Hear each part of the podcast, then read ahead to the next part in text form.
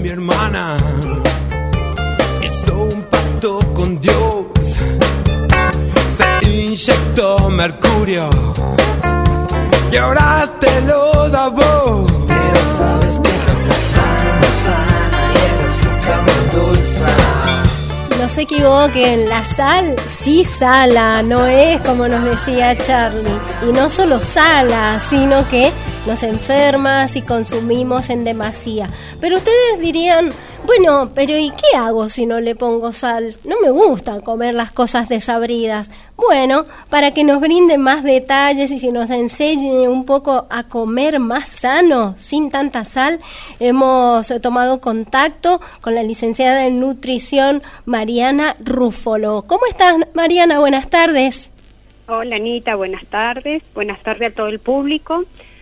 Acá estamos muy lindo lo que pasaron sobre la sal. Bien, escuchaste entonces tratando de enseñarles un poquito y, y, aprender cómo hacer para mirar bien las etiquetas y darnos cuenta que hay sodio oculto en muchos alimentos.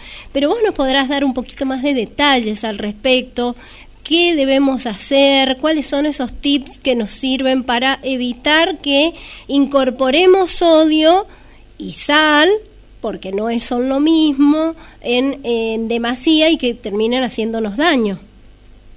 Por supuesto. Algo que estaría bueno también aclarar es que aparte de los alimentos procesados y ultraprocesados, el sodio lo utilizan no solamente para condimentar, sino también justamente para almacenar o que duren más tiempo. ¿Sí? Pero los alimentos naturalmente también tienen sodio y ahí también cometemos el error de agregar la sal de la mesa. Entonces, hay que saber que, por ejemplo, las carnes, los embutidos, como las salchichas, eh, tienen bastante eh, sodio, tengo los porcentajes, pero no vale la pena, los cereales los derivados, el pan, por ejemplo, el pan lactal, todo lo que es pastelería, todo lo que es bollería, todo tiene sal, inclusive eh, los pescados, que son los que menos tienen, el pollo, pero sobre todo tenemos que detenernos en los alimentos procesados, comer lo más naturalmente posible, tal cual lo indicaban, una cucharadita de sal, yo siempre a mis pacientes le digo que esa cucharadita se la separen en una compotera, en un recipiente y utilicen solamente eso como sal agregada. Y la gente que tiene por, día. Claro, no es una cucharadita de sal en cada plato que te prepares. No, no, no, es por día. Y la gente que tiene hipertensión, que sea la mitad de la cucharadita. Yo les enseño mucho a que puedan sentir el sabor natural que tienen los alimentos y si no utilizar todos los condimentos que tenemos al alcance. Por ejemplo, hoy se utiliza mucho la cúrcuma que es muy buena, el jengibre, pimienta, ajo, provenzal. Hay muchas maneras de saborizar los alimentos sin tener que agregar tanto sodio. Es como todo, el sodio es bueno, lo necesitamos, sí, pero en, en cierta cantidad, como dice la Organización Mundial de la Salud. Superado esto, es patológico, es un daño para el cuerpo. ¿Sí? Entonces siempre tratar de consumir los vegetales lo más natural posible. Otra forma, por ejemplo, los enlatados. ¿Qué pasa? Nosotros los pescados no los tenemos muy a mano o las salchichas. Para sacarles un poquitito el sodio se utiliza eh, la cocción. En la sal pasa al agua, entonces, o lavar el atún, aunque suene raro, pero tratar de disminuir, lavar las aceitunas, todo para disminuir ese sodio agregado que lo único que hace es traernos problemas, sobre todo renales. Y quería hacer una consulta respecto de lo que dijiste de es una cucharadita de té o una cucharadita de café. Una cucharadita de té. Bien. Sí, son 5 gramos de cloruro de sodio que corresponden más o menos a 1,5 a 2 gramos de sodio por día. Perfecto. Es una cucharadita de té. Pero la gente que hace sala y te, te indica, yo le echo un poquito así y eso no lo podemos cuantificar. Entonces siempre decimos que separen una cucharadita en un recipiente para tener conciencia de la sal que están utilizando. ¿Por qué? Porque la mayoría utilizamos o fiambres o quesos o, o, panes que ya tienen sodio, entonces no tenemos conciencia en el, no, pero yo hizo un poquito, y pero yo no sé cuánto es un poquito, un poquito es diferente para cada uno, entonces algo que funciona muy bien y que funciona con nuestros pacientes es la conciencia de cuánto estoy usando. Y sabes que descubren que a veces no utilizan ni siquiera la cucharadita de té. Claro. Entonces, es una forma de medirlo en realidad, esto que vos nos estás explicando.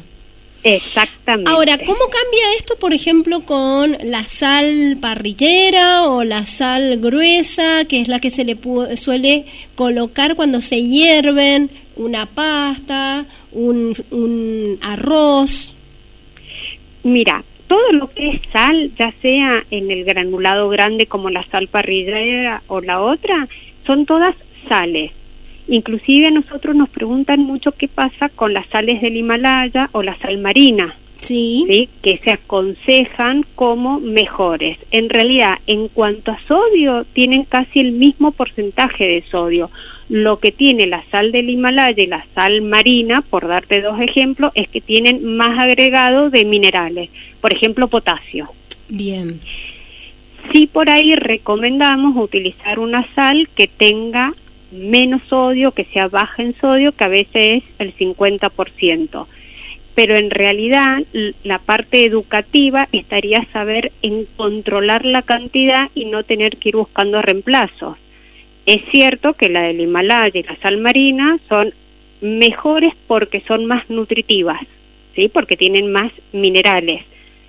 No es ahí, por ejemplo, sí, con el yodo, que viste que la sal eh, por ley tiene que estar yodada la sal de mesa.